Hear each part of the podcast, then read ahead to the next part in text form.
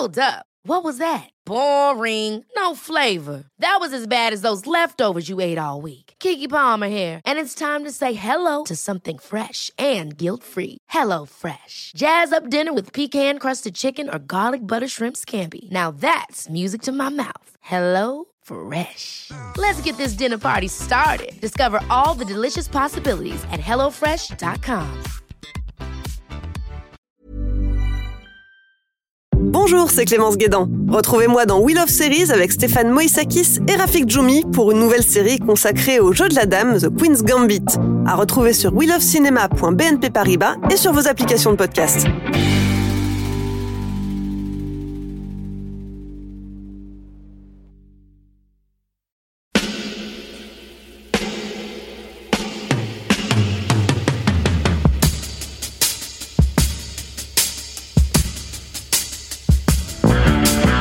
Copain Jack Burton, il regarde l'orage bien droit dans les yeux. Et il lui dit T'es si tocard que tu passerais pour un chef-d'œuvre de l'art moderne. Madame, je n'écrirai rien sur ce film, c'est une merde. Merde. Ce sont les gars qui se prétendent normaux qui vous déçoivent. Les dingues, ça ne fait jamais peur.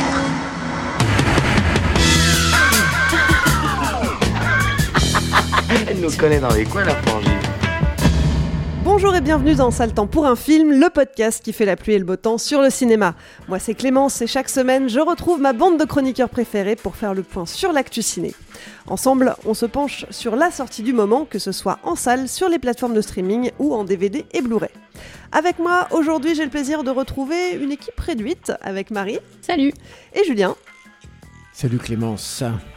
À la technique, prêt à dégainer ses jingles et à me faire de grands signes quand on déborde un peu trop sur le timing. Bonsoir Alain. Bonsoir Clémence. Et on dit merci à Latex pour l'habillage sonore. Cette semaine, un rossignol, un merle et de la violence. Beaucoup de violence. On va parler de The Nightingale. On est en 1825 dans ce qui deviendra plus tard la Tanzanie. Oui, mais à l'époque, l'île qui appartient à l'Australie est sous domination anglaise. On y découvre Claire Carroll, jeune bagnarde irlandaise qui décide de traverser le bush accompagnée de Billy, un esclave aborigène. Son but, retrouver les soldats et officiers qui l'ont violée et ont assassiné son mari et son bébé sous ses yeux. Et bien sûr, se venger. Ce film, c'est le second long métrage de Jennifer Kent, qui avait été largement salué pour son Mister Babadook, sorti en 2014. Croulant sous les propositions après ce premier succès, la réalisatrice australienne avait préféré se concentrer sur l'écriture et la réalisation de ce drame. Le film commence à dater un peu puisqu'il a été tourné en 2017 et a été dévoilé pour la première fois au public à la Mostra de Venise en 2018. Jennifer Kent a d'ailleurs remporté le prix spécial du jury à cette occasion. Après l'angoisse et l'horreur dans Mister Babadook, on quitte le surnaturel pour des atrocités bien réelles. D'ailleurs, Jennifer Kent le dit elle-même, rien de ce qui se passe dans ce film n'est fictionnel les personnages le sont, mais tout y est vrai. Alors est-ce que ce changement de registre est réussi? Qu'en pensent nos chroniqueurs? Allez, je vous écoute. Si vous deviez donner votre avis sur le film en un seul mot, ça serait quoi? Marie? Euh, Moi, je vais dire détournement. Détournement Euh, pff, violence, c'est pas très inspiré. Détournement Tu fais la tronche déjà, Clémence. Mais ne fais pas la tronche encore, j'ai pas parlé et tout. Quoi. je Je, ne vois ferai bien. pas la Tu tronche. fais la moue, elle fait. J'analyse. Vous ne la voyez pas, mais elle fait la moue. Et pourtant, on est ses chroniqueurs préférés.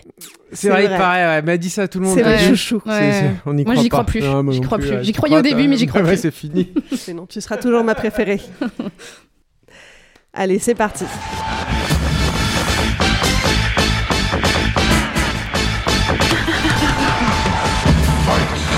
Alors, violence, Julien, bon, on voit un petit peu où tu veux en venir par là.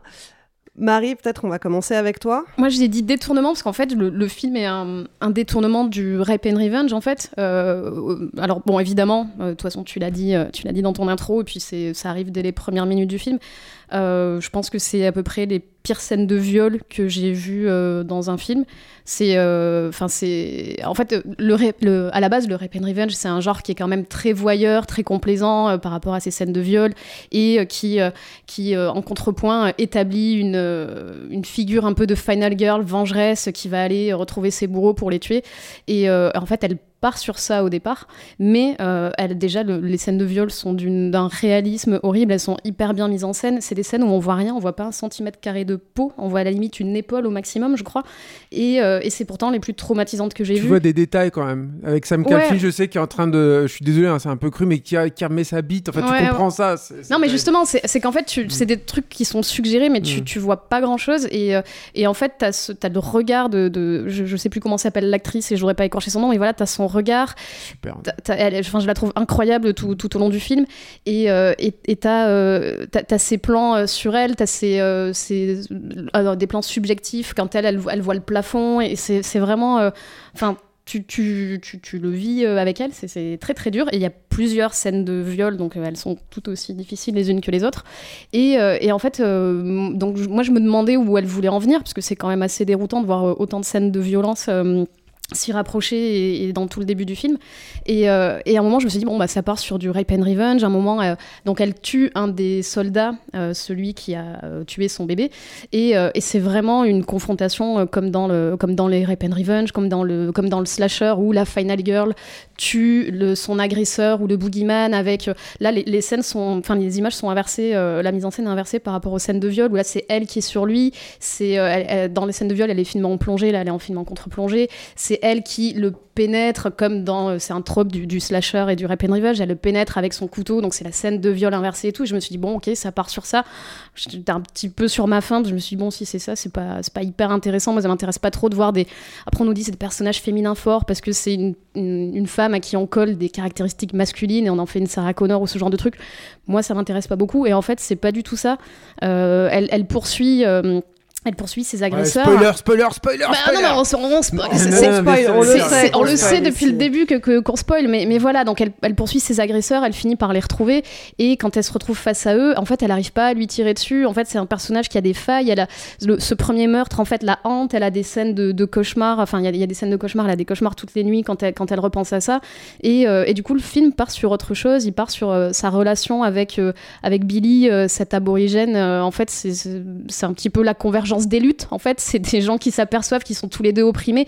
Parce qu'en fait, c'est aussi une histoire d'oppression. C'est une histoire sur la, la fondation de, de l'Australie, qui, est- qui a une histoire euh, peut-être qu'on connaît un peu moins en France, parce que c'est un pays euh, assez lointain. Qui connaissent pas non plus là-bas. hein. C'est- une des, des raisons du combat du film aussi. Ouais, hein. ouais, parce que c'est- très. En fait, c'est une histoire. euh, bah, en fait, euh, quand l'I- l'Australie a été colonisée, bah, c'était une colonie pénitentiaire. Donc, en gros, c'était peuplé que de soldats et de bagnards. Et donc, cette, cette- ce personnage féminin, c'est une fille qui a fait, je sais pas, 7 ans de prison et, qui essaie de, faire sa vie.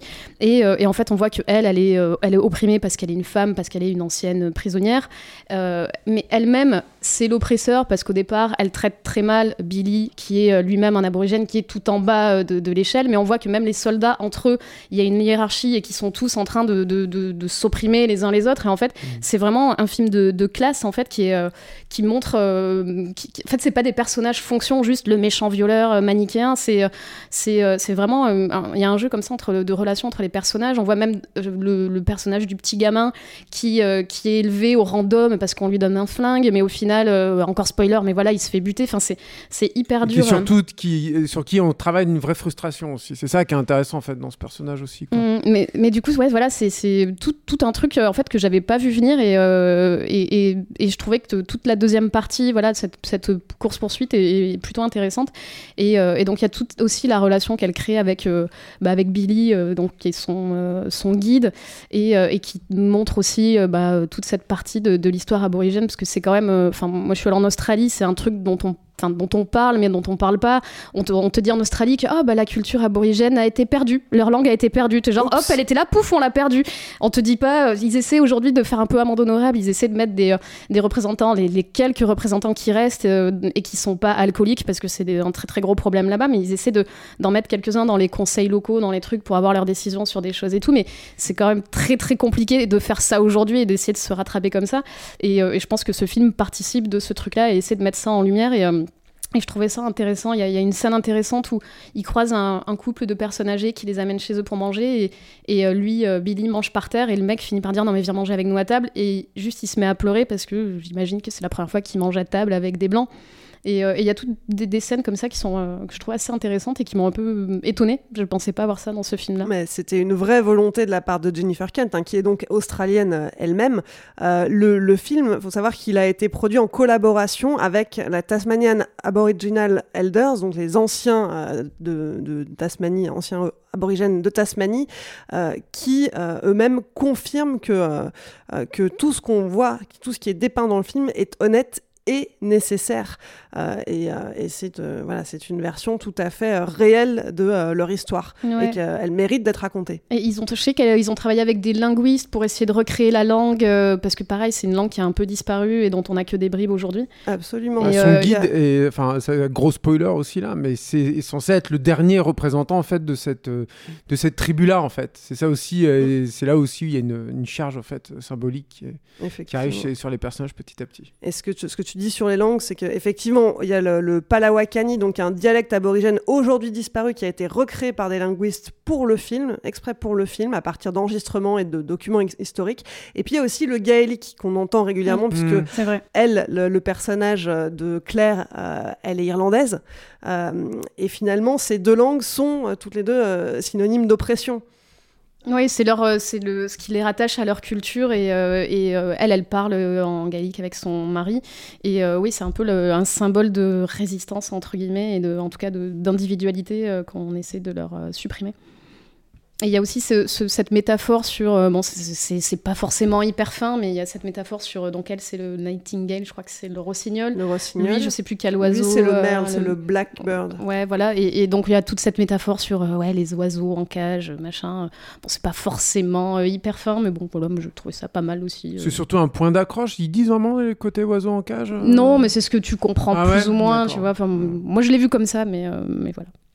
Et toi, Julien, alors, qu'est-ce que tu en Ouais, j'aime beaucoup. Moi, j'aime bien. J'aimais bien déjà le précédent film de, de Jennifer Kent, puisqu'on est sur Capture. J'avais fait une interview en fait d'elle à l'époque de, de Babadook, et elle est- elle- elle- vous pouvez la retrouver sur euh, sur Capture en fait. L'entretien et euh, je renvoie pas simplement pour m'autociter, mais parce que je crois que c'était en 2014 hein, que le film était sorti, c'est ça. 2014, ouais. Et, euh, et en- à la fin de cette interview, elle me parlait déjà de ce projet en fait. Donc j'ai ce témoignage-là, j'ai cette preuve-là en fait qui vient du site de capture. Et, euh, et c'est un truc qui, euh, qui lui tenait à cœur. Et, en- et ce qui était assez marrant, moi, ce qui m'a frappé en fait quand je l'avais ren- rencontrée, cette, cette dame, c'est c'est qu'elle a un truc hyper euh, affable et cool en fait quand tu la quand tu la vois. Et en même temps, tu sens que ça boue en fait là-dessous. Tu sens que ça boue. Tu sens qu'il y a un truc qui a besoin de sortir. Il y a, y a un truc voilà comme ça chez elle. Et, euh, et euh, et, euh, et ça se sent en fait dans ses films. Ce qui me, moi, ce qui me plaît en fait, c'est que, alors, elle fait des. T'as parlé du Rap and Revenge. En fait, elle, elle, elle se défend de ça en fait. Elle dit non, non, moi, je veux pas faire un Rap and Revenge. Je sais qu'on a affilié mon film à ça et tout. Non, c'est pour ça que je dis qu'il est vraiment détourné. C'est ça, exactement. Mais c'est surtout que, en fait, moi, ce qui m'intéresse chez elle et ce qui m'intéresse vraiment dans celui-là, parce que justement, c'était là où on pêchait, à mon sens, un peu Babadook, c'est que elle a pas peur d'aller dans le genre. C'est-à-dire que le film s'assume aussi là-dedans, je pense, hein, pour moi. hein. Il y, a- une façon de justement de, travailler l'archétype, par exemple, de travailler le, le road movie, de travailler les, fo- les, les- les fonctionnalités des personnages entre eux, c'est-à-dire de, retrouver en, fait certains codes. Sauf qu'elle a réussi à investir tout ça d'une ré- une réelle humanité, moi je trouve. Je trouve que le film, par exemple, est vraiment touchant, vraiment émouvant. Et, euh, euh, et surtout de, de comment dire de, de ramener en fait ces archétypes ou en tout cas enfin c'est pas des archétypes d'ailleurs mais en tout cas ces personnages à, euh, à ce qu'ils sont censés représenter c'est-à-dire à l'intérieur de, de ce système en fait. C'est-à-dire qu'il n'y a pas de il n'y a pas tant de coupables et de victimes en fait euh, que euh, sur un système en fait qui conduit finalement à, à- ça en fait. Et c'est ça c'est ça qui me plaît. C'est-à-dire que euh, elle elle réussit sur à peu près tous parce que c'est vrai que bon sur le personnage joué par Sam Claflin Claflin j'ai j'ai toujours un nom après Claflin. Claflin c'est ça. Qui est un choix assez étonnant d'ailleurs de puisque c'était un peu le, le beau gosse en fait des, des, des films young adults. Jusqu'à présent j'ai l'impression en tout cas moi comme ça que je le percevais ce gars. Euh, mais lui, c'est vrai que tu trouves un peu moins d'excuses sur les autres. Et encore, si tu, sens la frustration du mec, tu sens tout de suite euh, euh, ce, gars élevé euh, sur, des, des codes anglais, un code de l'honneur en fait très très strict et qui est, dans une frustration totale. Tu sens tout de suite cette perception du, monde totalement vicié qui, a, permis ce, bah, ce type de drame-là. Et, et malgré tout, en fait, elle arrive à à, détourner en fait tout ça en fait petit à petit. Et tous les personnages euh, le l'arc à ce niveau-là le plus évident c'est c'est vers ce qui est en fait son homme de main qui est le, qui est le sergent en fait où euh, finalement tu as presque en fait de l'empathie. Enfin moi j'ai presque eu de l'empathie en fait pour ce personnage qui est pourtant ignoble quoi au bout d'un moment mais où tu te dis mais euh, c'est un pauvre mec en fait, il est complètement. euh, Il aurait été ailleurs, ça serait pas passé comme ça en fait. C'est-à-dire que c'est le, c'est le contexte, c'est pas l'homme en lui-même en fait qui pose problème. Vous voyez, je sais pas si je suis très clair dans, ce que je veux dire quoi. Mais, euh, en tout cas, c'est un, un des trucs, euh, un des trucs que j'ai ressenti. Et et euh, le, truc aussi qui me, moi, qui m'a beaucoup plu, c'est que finalement, en fait, j'en ai pas vu en fait beaucoup moi des films comme ça. Euh, ça m'a fait beaucoup penser à un film de Geoff Murphy des années 80 qui s'appelle Hutu et qui euh, un peu de la même façon en fait parlait euh, de la pour le coup c'était un, événement historique clairement acté, qui était une rébellion des Maoris en fait en Nouvelle-Zélande et, c'était une des choses moi qui m'intéressait c'est que déjà ces pays des antipodes t'as euh, comme moi j'y suis pas allé contrairement à Marie moi j'ai une vision très euh, ethnocentrée en fait de, de ça. C'est à dire que déjà ça me fait voir un- une face de ces pays là que je ne connais pas. En l'occurrence cette Tasmanie là qui est un mix curieux entre de la jungle et puis une Écosse. Enfin ça a été tourné euh, in situ pendant l'hiver. Et tu sens le froid tu sens l'humidité et tout par exemple. C'est les particularités du bush. euh, mais oui, c'est tout à fait pas, tout à fait étrange en fait, c'est tout à fait euh, étonnant, tout à fait atypique. Et puis euh, évidemment, tout le monde sait que ces, ces peuplades-là, elles ont été exterminées et tout, mais quel film te le raconte ça en fait? C'est ça, je me rappelle, j'avais eu la même réflexion dans 12 Years a Slave en fait de, McQueen où je m'étais dit mais en fait mais quel film m'a vraiment raconté ce que c'est d'être un esclave? Et ce que c'est de vivre ça?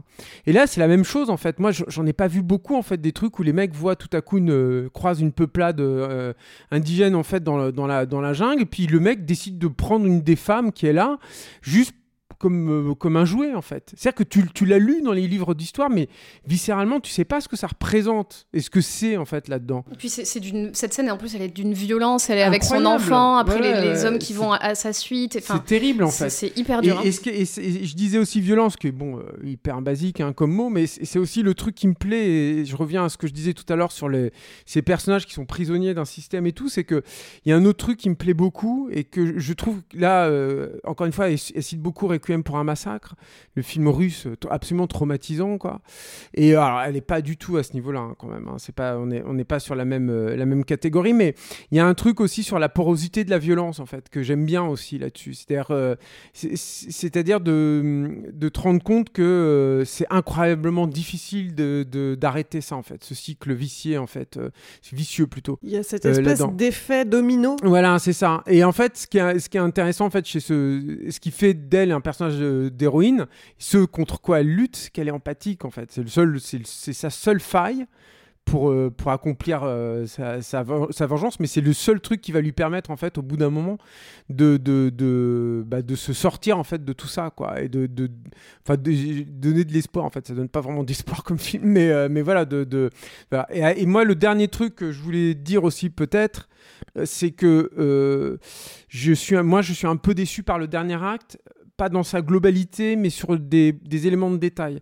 Marie a parlé de la scène euh, chez, les, chez le couple de, de blancs euh, âgés. Je trouve qu'à ce moment-là, par exemple, il a, une, il a une ligne de dialogue où il dit euh, c'est mon pays, c'est- ma maison. et, et je trouve que c'est en trop. T'avais pas besoin de ça. Tu l'as compris à ce moment-là. Enfin, tu comprends pourquoi il chiale, tu comprends. il y a deux, trois petits trucs comme ça sur la fin. T'as l'impression qu'elle stabilote un peu certains trucs. Et je trouve ça dommage parce que je trouve aussi que c'est un film qui est joliment écrit à l'économie sur plein de trucs. Je cite un, exemple spécifique et après je vous laisserai la parole. Mais euh, par exemple, dès le début, elle se balade avec son bébé pour aller à son boulot, de sa, cette espèce de cahute qui lui sert de maison, et elle a un couteau. Et il n'y a rien en fait avec ce couteau. On t'explique pas pourquoi elle a un couteau, il n'y a pas de payoff, vraiment avec ce couteau, il n'y a rien en fait. Mais juste elle se balade avec son bébé avec le couteau. Et là, tout de suite, intuitivement, tu comprends la situation en fait de cette nana. Elle va au boulot, elle a son bébé, elle a un couteau. Et tout de suite, tu comprends, euh, t'es, t'es- t'es planté en fait dans le décor, dans l'ambiance, dans le, le contexte dans lequel elle doit, elle doit se battre pour survivre, et que je trouve, euh, je trouve très, très fort. Voilà. Bah, effectivement, en, tant- en tant que personnage qui a été euh, euh, au début de l'histoire, en fait, elle vient de terminer de purger sa peine. Et Mm. tu te dis que en tant que bagnarde, elle a dû déjà vivre des trucs moches. Oui, c'est sûr. Elle est, c'est déjà un personnage blessé et tout. C'est aussi un truc, c'est pas si fréquent que ça, de voir un personnage qui est très juvénile en fait dans son visage, et où tu as l'impression qu'elle a beaucoup de vécu, quoi. Mais ça, c'est pareil, ça a été un tournage euh, apparemment très compliqué, quoi. Vraiment très très dur. Ça a été tourné en, en- euh, dans la continuité du script. Euh, et, et ça a été vraiment très très pénible et ça se sent. Enfin, moi je trouve que ça se sent quoi. Elle a- disait que pour se préparer, elle avait beaucoup travaillé avec des. euh, Enfin, elle avait rencontré des personnes qui s'occupent de femmes qui ont subi des violences et tout ça pour se mettre dans son des rôle. trucs Et, de post-traumatique, ouais, et, et tu vois qu'il y a une vraie préparation. Et, euh, parce qu'en fait, euh, comme tu disais, il y a une économie de, de mots. et de- Il y, a- il y a certaines scènes où tu comprends le, le deuil, l'absence, le manque. tu vois, les, les scènes où elle a des montées de lait, des trucs comme ça. Ah, c'est super, ça, c'est hyper bien trouvé en fait. Et, Ah, euh, et je me dis, oublié de bah, le citer, mais ça, et je me c'est dis, c'est sûrement parce que c'est une femme qui a écrit le scénario en fait, parce que c'est un truc que des mecs auraient pas. euh, Enfin, tu donnes le même sujet à un mec, je pense que, enfin, à une autre femme aussi, hein, mais je, je pense que c'est des, c'est un truc hyper réfléchi. Et euh, et, enfin, je comprends pourquoi elle voulait vraiment faire ce, ce film-là. Et enfin, il y a plein de trouvailles comme ça que, que je trouve Elle a incroyables. quoi. plus son enfant, elle a des montées de lait Ouais. qui donc forcément, t'imagines, lui donne peu- peut-être un peu de fièvre et tout, parce que tu peux avoir des engorgements qui- qu'elle est obligée de cacher. Et puis c'est douloureux, et ça lui fait très mal. Voilà, extrêmement douloureuse, quoi, tu vois. Et, et c'est un, c'est un détail pour vous, mais pour moi, ça veut dire beaucoup. Je cite les poètes, moi, monsieur euh, Alain Mercier. Je vois qu'il me regarde avec un œil torve. Non, c'est vrai que tout- toute cette violence dans le film, euh, ça, ça a fait réagir hein, lors de la projection euh, du film au Festival de Sydney. Ah, c'est- difficilement eu- soutenable, c'est Il y a sûr. une trentaine de critiques qui se sont levées et qui Hmm. ont quitté la salle après la première demi-heure en Hmm. disant. Ouais, à, euh, à Venise aussi, euh, le film a été sifflé. euh, et je crois que d'ailleurs, le journaliste qui a fait ça s'est excusé après, ce qui arrive pas souvent. Mais, mais ouais, ça a été. euh, Mais ça, c'est un truc que j'aime bien chez elle aussi, c'est qu'elle a pas. hum, C'est un film qui est bien filmé, qui est plutôt bien photographié et tout, mais elle cherche pas du tout à être élégante. C'était ça aussi dans Babadook aussi. C'est qu'elle citait, par exemple, dans Babadook, elle citait euh, le cinéma euh, expressionniste allemand des années 20, mais c'était sans, sans affaîtrie. C'est-à-dire que s'il faut être crade et s'il faut filmer un truc, elle y va, quoi. Elle le filme. Et autant sur les scènes de sexe, elle, est, euh, elle joue les- le- la carte de l'évocation, elle le joue. Moi, je suis complètement d'accord avec, avec Marie. C'est hyper. Frappant. Enfin, moi, c'est waouh. Moi, c'est des scènes qui m'ont physiquement fait mal. En Ouais, fait, il y a- y peu de films qui me font réagir physiquement Ouais, et j'étais pas bien pendant toute la première demi-heure. Mais quoi. par contre, sur les scènes de violence, mais la nana, elle y va à fond, quoi. Je veux dire, les pieux et tout, tu les vois. Elle, elle a pas peur, en fait. S'il faut y aller, elle y va, quoi. C'est ça aussi, ça que j'aime beaucoup. C'est, c'est ça aussi qui fait que c'est pas un film de. C'est pas, pour moi, c'est pas, elle tombe pas dans les travers du film de festival ou du film à prix. Et d'ailleurs, c'est pas un film qui a. il- il- on voit que même dans son exploitation, je suis pas sûr qu'il rentre dans aucune des catégories. C'est-à-dire que Bah même nous ici, on a mis beaucoup de temps avant de le voir. Tu vois, c'est pas un truc. Moi, je pensais qu'il allait arriver vite en festival, qu'on allait pouvoir le voir le voir euh, assez vite en 2018-2019. Et Non, en fait, euh, ouais. entre le fait qu'il a mis du temps plus le Covid et tout, au final, on se le retrouve bazardé maintenant, alors qu'on aurait pu le voir il y a quelques années en salle. Quoi. Et moi, je suis content. C'est Condor, je crois qu'il le sort en, en Tout France. à fait. Il va sortir et, en euh, DVD. et c'est euh. super, hein, moi j'adore, c'est un super éditeur, c'est super personne à Condor et tout. Mais tu vois, la- la- par exemple, la jaquette qu'ils mettent, tu sens que les mecs se disent ah, on va avoir du mal. Moi, quand tu vois le truc, tu te dis ah, mais c'est une va en guerre, elle va, Ouais, elle va aller ouais. truc. Il y a des drapeaux qui brûlent et tout C'est pas derrière. du tout le film. Et en fait, et- et- et je l'ai vu, le- la jaquette, je me dis, ah ouais, donc ils- là, ils, ils se disent qu'ils vont avoir du mal à le vendre pour ce qu'il est. C'est pas ça, en fait, qu'il aurait fallu vendre. Mais le Bon, problème, c'est que t'achètes un film avec cette jaquette. Je, je, pense que moi, je savais un peu ce qui se trouvait dans le film, mais si Mm. tu te bases juste sur la sur euh, sur l'affiche, tu t'es euh, t'es sacré. Tu tombes de haut. Je pense que tu tombes de haut C'est quand tu vois dans quoi tu tombes, quoi. C'est euh, Oui, clairement, c'est c'est bah, c'est une volonté marketing derrière. hein. Y a- Du il y a coup, je vais rajouter un truc aussi, moi. c'est genre toujours plus. Ouais. Non, mais euh, je voulais rajouter le. Ouais, euh, en fait, elle a tourné dans un format aussi euh, presque carré, parce qu'en fait, elle disait qu'elle voulait, euh, qu'elle voulait pas perdre ses personnages dans le Mm. décor. Et c'est vrai que euh, bah, l'Australie, bon, là c'est la Tasmanie, donc c'est une île, c'est un peu différent, mais c'est vrai que l'Australie c'est quand même un pays avec des énormes espaces. Et en fait, t'as jamais, bon, t'es dans une forêt et t'as vraiment cette sensation un peu étouffante où ils sont toujours dans des, Mm. dans des bouches, dans des trucs. C'est, t'as l'impression de marcher avec eux et de, de galérer avec eux en poussant. Tu sais, le cheval passe pas dans les trucs, le, le guide les fait passer dans des endroits, ils comprennent pas pourquoi il faut monter, il faut se perdre. des- Et en fait, t'as ce, ce cadre un resserré. super travail sur les décors. hein, Ouais. hein. Et, et- et ce cadre resserré, tu te fais vraiment ressentir ça et t'es sur les personnages, t'es avec eux dans le truc et tu, tu les perds jamais dans, ce, dans, dans des espaces en fait. Tu te sens coincé comme eux finalement. Exactement. Oui, et puis t'as pas de. C'est aussi un film qui est pas qui, qui te montre les trucs et qui te le fait comprendre dès le début. C'est-à-dire que euh, si je me souviens bien, c'était filmé en 2.35 et elle travaillait justement l'absence en fait. le, le- le- l'espace négatif, c'est-à-dire que tu disais, bon, euh, il, peut y avoir dans ce coin des ténèbres-là une menace, ou euh, il peut y avoir un truc. Alors que là, c'est, on n'est pas là-dedans, en fait. Là, tu es avec l'humain, dans tout ce qu'il peut avoir de déviance et tout. Et du coup, c'est vrai que tu as l'impression que tu peux pas échapper au mec, quoi. Que c'est là, et puis tu as une proximité avec eux que parfois tu n'as pas du tout, du tout envie d'avoir. Et euh, pour revenir à la scène de viol dont parlait Marie, je pense qu'elle aurait été tournée sur un format euh, large. Euh, T'aurais pas eu du tout, du tout la même, euh, la même sensation, quoi.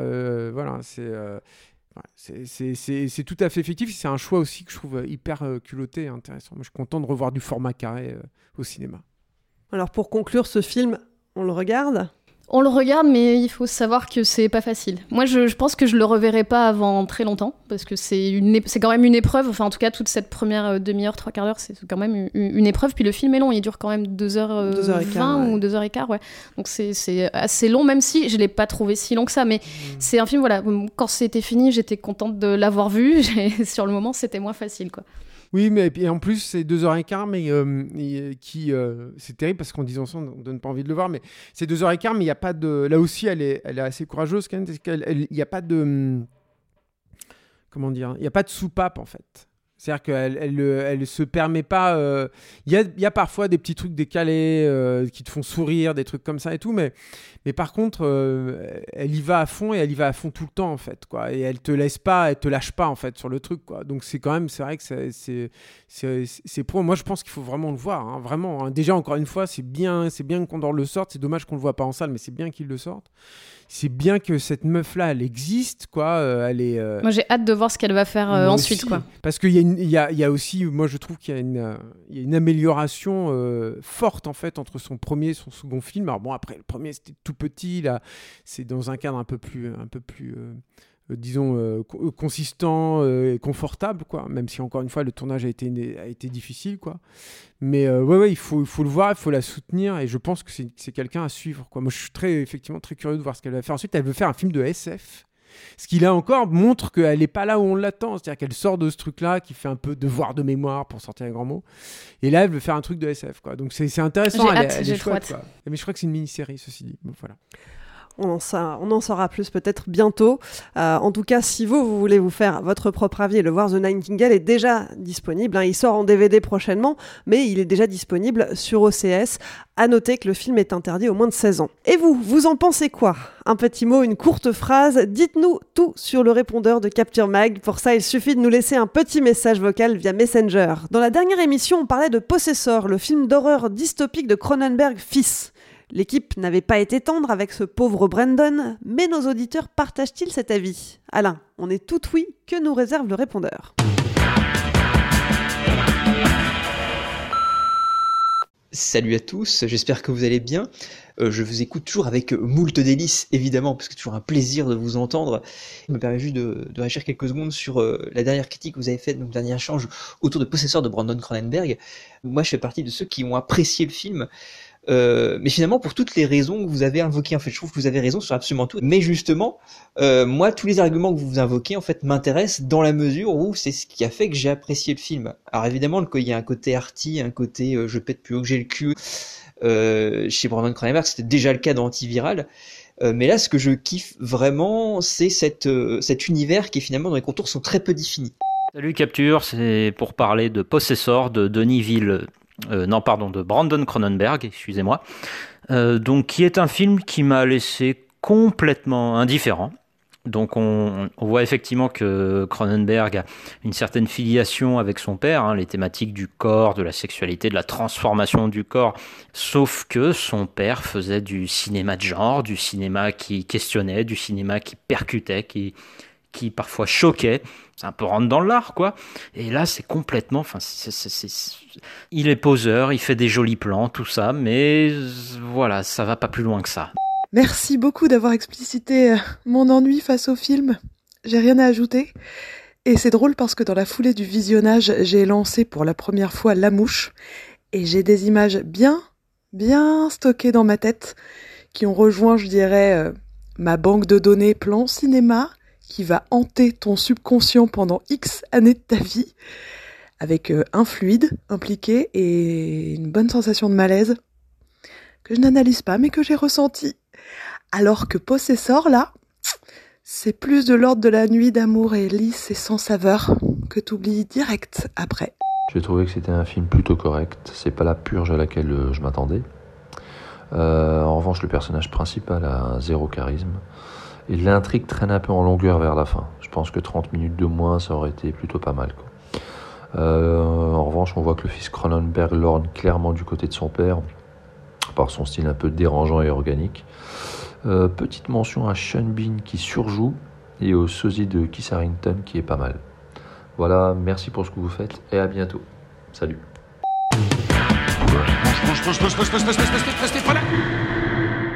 Sale temps pour un film, c'est fini pour aujourd'hui. Marie, Julien, merci de m'avoir accompagné pour cet épisode. Merci Clémence. Merci Clémence. Pour ne pas rater les prochaines émissions, pensez à vous abonner. Et si vous nous écoutez pour la première fois, vous pouvez retrouver tous les liens dans la description du podcast. Merci à toutes les personnes qui nous écoutent et tout particulièrement aux tipeurs et aux tipeuses. Ce projet existe grâce à vos contributions sur le Tipeee de Capture Mag. Et puis, si ce n'est pas déjà le cas et que ça vous a plu, n'hésitez pas à nous donner un petit coup de pouce. Pour ça, rendez-vous sur tipeee.com, mot-clé Capture Mag. Et puis, si vous n'avez pas de sous, pas de panique, vous pouvez nous soutenir de plein d'autres manières. Relayez-nous sur vos réseaux sociaux préférés, parlez-nous à vos amis, mettez-nous des étoiles sur les applis de podcast et surtout, abonnez-vous à la chaîne YouTube de Capture Mag. Plus vous serez nombreux, plus on pourra travailler sur de nouveaux formats, notamment des formats vidéo. Allez, cette fois, c'est fini, je vous laisse, on se retrouve dans une semaine. En attendant, portez-vous bien et à mercredi prochain.